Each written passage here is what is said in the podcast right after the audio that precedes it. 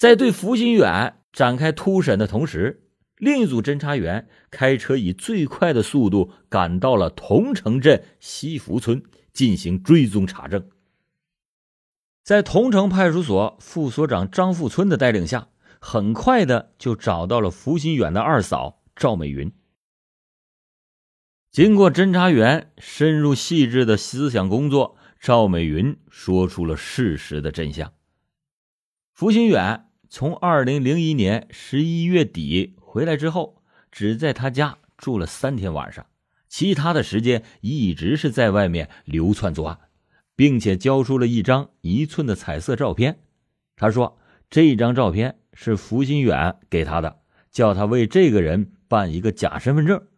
他不认识这个人是谁，只知道他和福新远是一伙的。”刘鑫就把赵美云带到了桐城派出所继续审问。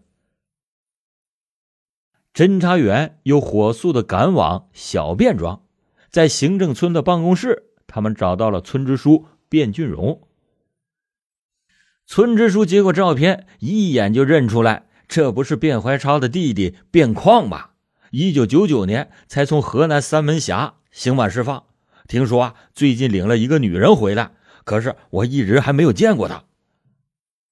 侦查员们没有敢惊动小便庄的人，迅速的就赶回了桐城派出所，向刘鑫做了汇报。当时对福新远的讯问。没有任何的进展，对在曹殿龙一案中曾经亲手杀死三个人的供认不讳，而从新疆回来以后的情况，福新远是一句话也不说，态度十分的蛮横。民警就突然喊了一句：“福新远，边矿在哪里？”这一招果然有奇效，当时福新远扑通一下跪在地上说：“快快去抓住这个快刀手吧，不然呢，他会杀了我一家。”那便矿藏在什么地方？就在小便庄啊，住在他三叔家。这回福新远终于是招供了。考虑到福新远就是从小便庄抓获的，便矿很可能已经逃离了。刘鑫就和河南的警方取得了联系，通报了追捕的情况，要求他们设卡堵截，防止变矿逃往河南，并且让幺幺零指挥中心。通知西部的十二个乡镇派出所全部行动起来，控制主要的路口，严格盘查，防止变矿逃脱。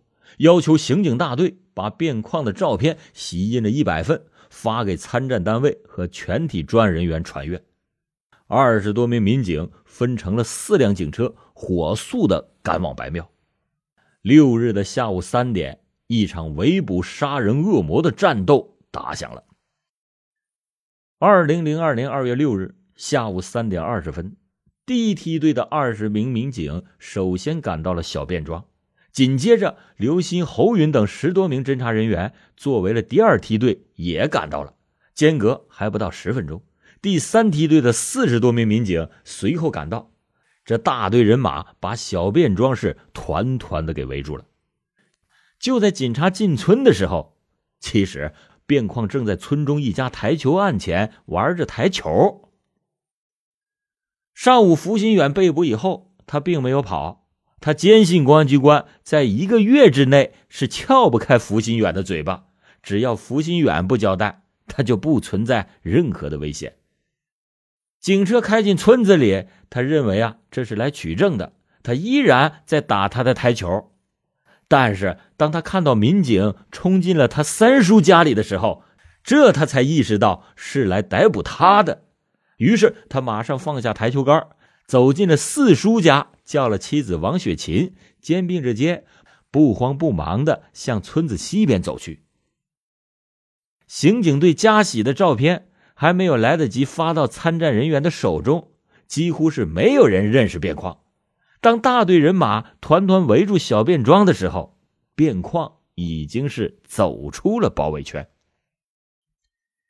民警在搜查中见到了上午报案的村民，他说：“刚才和一个女人向正西走的那个穿白夹克的，就是卞矿。”于是侦查员马上停止了搜查，迅速的向正西方追捕。十几名年轻的警察跑步向正西方向追去。追出了村庄，大概能有四公里，目标终于是出现了。那个穿白夹克的男子仍然是拼命的向正西逃窜。此时他距离警方还有三百米左右。追在前面的两名防暴队员都是从武警部队刚刚退役的。刘志刚是阜阳市防暴比赛的冠军，张彪呢在部队里参加过十公里的武装越野赛，并且获得过济宁市万米赛跑的第一名。这回杀人恶魔终于是遇到了克星，二百米、一百米、五十米，警匪之间的距离是越来越近，越来越近。另一队侦查员追到小燕庄的时候，突然一个女人慌慌张张的钻进了女厕所，他的裤带还没有解开，就被一个民警冲进去给拉了出来。王涛就问：“你是哪个村的？”那个女人回答说：“啊，我就是这个村的，但是听他口音不是本地人。”王涛就又问：“这个村叫什么村呢？”那个女人就支支吾吾的答不上来，又说：“我是小便庄的。”民警听说他是小便庄的，看她的长相很像结婚证上的那个女人，于是就猛喝了一声：“王雪琴，你不要再装了！”王雪琴当时是一屁股就瘫倒在地上，哭丧着脸说：“不关我的事儿，便况他向西边跑了。”此刻，小便庄、小燕庄和周围村庄的群众听说公安民警围捕的是系列杀人案的凶手，就都自觉的参加到了战斗当中。能有五六百名青壮的农民手持着铁锹、棍棒向西面压了过去。当时的场面十分的壮观感人。三十米、二十米、十米、五米，这个时候，刘志刚猛地一扑，就把卞矿压倒在地。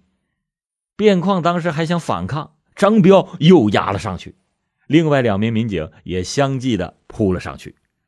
四个警察来了一个叠罗汉，把卞矿就压在了最底下。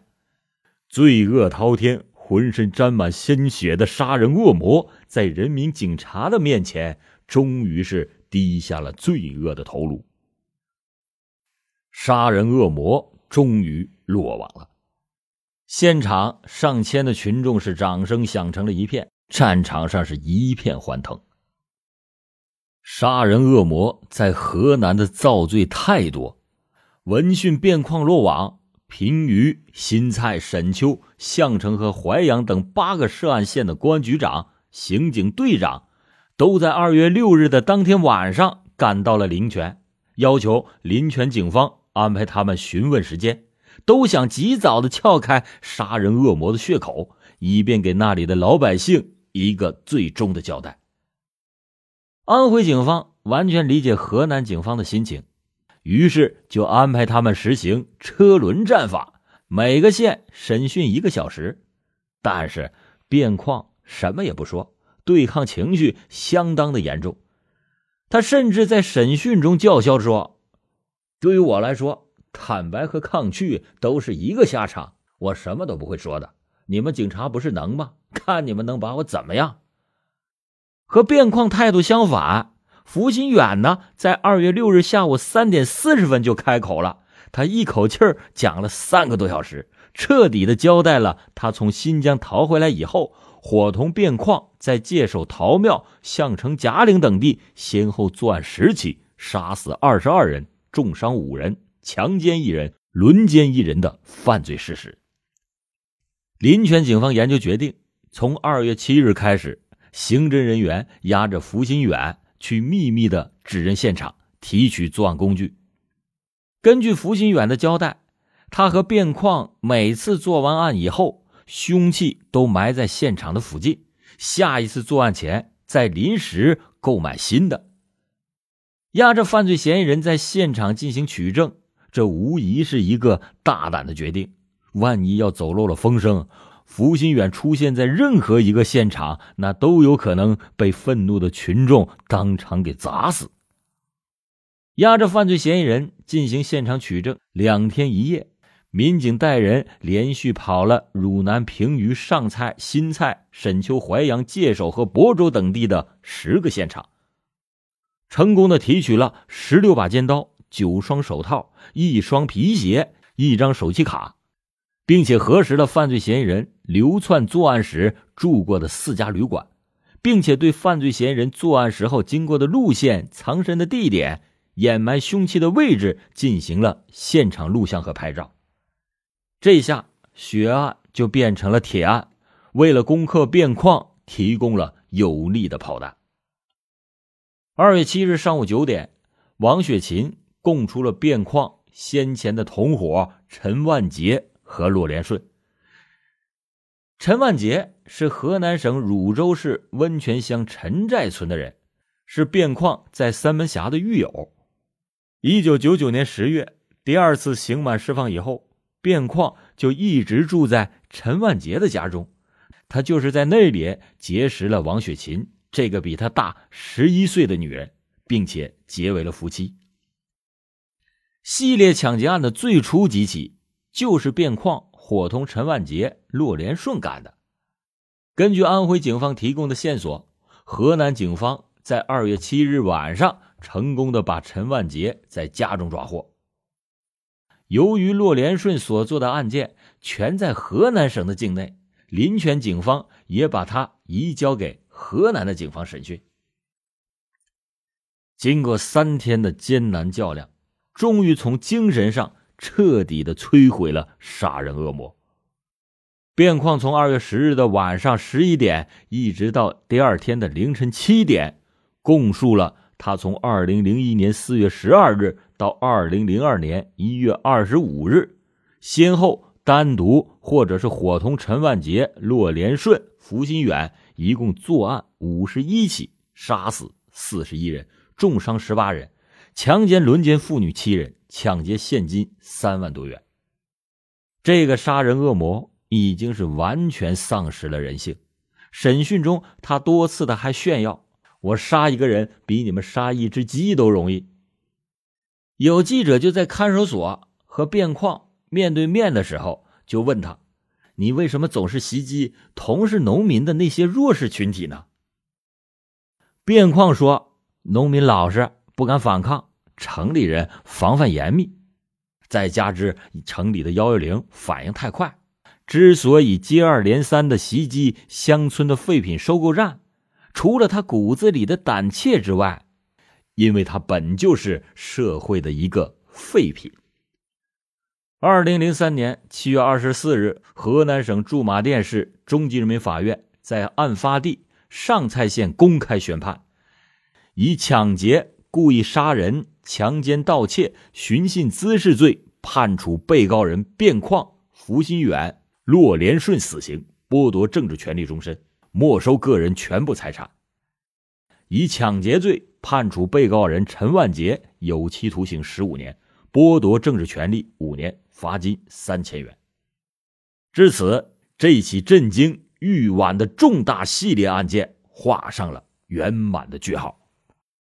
好了，感谢你收听老欧讲大案。老欧讲大案，警示迷途者，唤醒梦中人。